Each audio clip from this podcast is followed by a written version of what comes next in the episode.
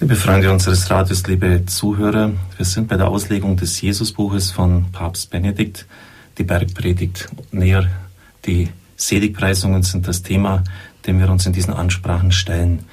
Und es ist ganz eigenartig, dass hier bestimmte Paradoxien ausgesprochen sind, zumindest in unserem Empfinden Positionen gegeneinander gestellt werden, die kaum zu versöhnen sind. Warum sind jene, die traurig sind, selig oder die geschmäht und verfolgt werden? Das sind doch Menschen, die niedergedrückt sind, denen es schlecht geht. Und der Papst lädt uns ein, natürlich mit Christus, die Perspektiven zu wechseln. Das sind gerade jene, die vom Vater ganz besonders geliebt werden, denen er in besonderer Weise seine Nähe zeigt. Denken Sie auch an die vielen Menschen, die gescheitert, gestrauchelt sind in ihrem Leben. Wir stellen sie ja oft vor, auch in unseren Standpunktsendungen etwa, aber auch in den Sendungen, die spezifisch hier für Knast und Szenefunk eingeräumt worden sind. Das sind wirklich arme Menschen, vor allem wenn sie die Geschichte von ihnen, die Lebensgeschichte kennen. Und sie, gerade sie dürfen oft erfahren, dass Gott sich in besonderer Weise ihnen zuneigt, sich ihnen schenkt. Und es ist nicht sonderlich leicht, wenn sie richtig verleumdet und verfolgt werden und wenn man ihren guten Ruf beschädigt, wenn die Leute jetzt ein bisschen übertrieben formuliert gleichsam auf den Boden spucken, wenn sie ihrer ansichtig werden. Und da gilt es dann besonders, diese Seligpreisung zu verkosten. Selig seid ihr, wenn ihr verfolgt und verleumdet werdet. Für mich war das immer eine große Hilfe, ein großer Trost. Gott weiß, was meine Absichten, meine Intentionen waren. Und wenn andere meinen, sie müssen meinen guten Ruf zerstören, dann sollen sie es ruhig tun. Gott weiß es und das reicht. Und da aber dann auch diese Seligkeit zu verkosten, das ist dann schon, würde ich sagen, so Gesellenprüfung, das geht Richtung Meisterprüfung. Aber dann einfach innerlich ruhig bleiben und auch diese Seligkeit verspüren. Die folgenden Texte sind so schön, dass ich sie fast wörtlich aus dem Papstbuch vorlesen werde, von der Seite 102 angefangen.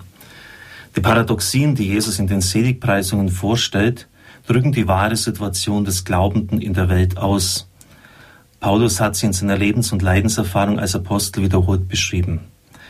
2 Korinther 6, 8 bis 10. Wir gelten als Betrüger und sind doch wahrhaftig. Wir werden verkannt und doch anerkannt. Wir sind wie Sterbende und siehe, wir leben. Wir werden gezüchtigt und doch nicht getötet.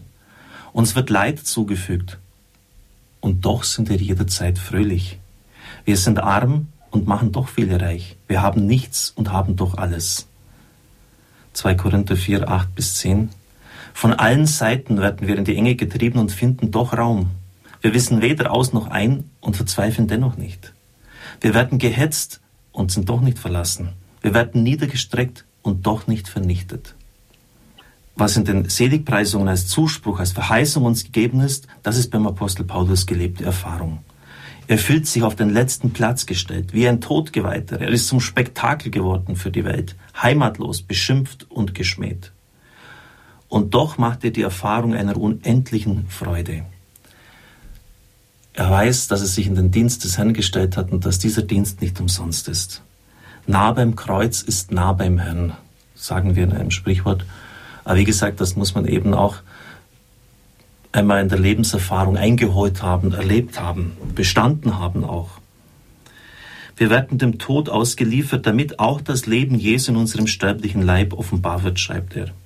In seinen Boten leidet Christus immer noch, ist immer noch das Kreuz sein Ort, aber er ist doch unwiderruflich der Auferstandene. Und das in dieser eigenartigen Verschränkung zu sehen, das ist wirklich jetzt auch ein Kernpunkt des Christlichen in dieser Niedrigkeit die Herrlichkeit Gottes erkennen. Der Glanz der Auferstehung ist spürbar. Eine Freude, eine Seligkeit, die größer ist als das Glück, das man auf weltlichen Wegen erfahren haben mochte.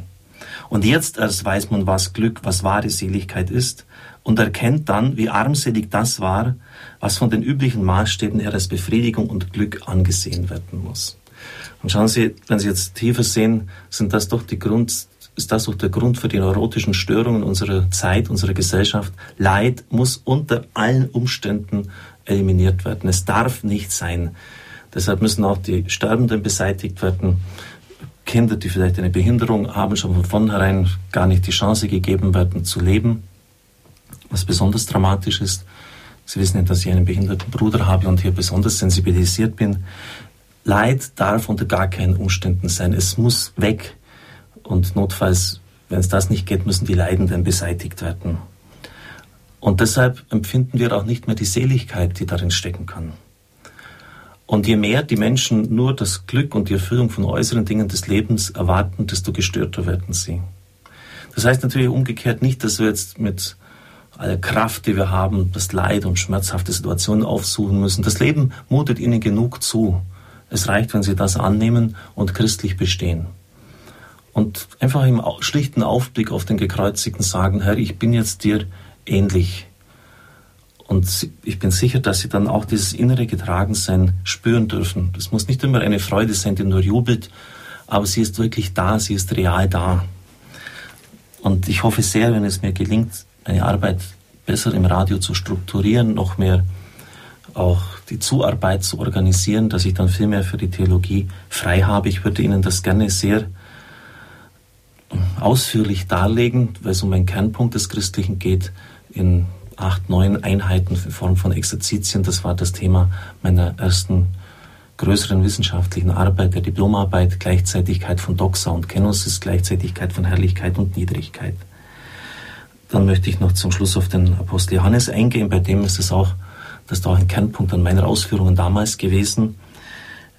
Bei Johannes ist das Kreuz des Herrn Erhöhung, Intronisation in die Höhe Gottes hinein. Also das ist natürlich schon unheimlich stark. Und in den romanischen Kreuzen ist das auch sinnbildlich dargestellt. Bei dem Christus müssen Sie genau hinschauen, sonst meinen Sie, die Kreuzigungsnägel sind Akupunkturpunkte.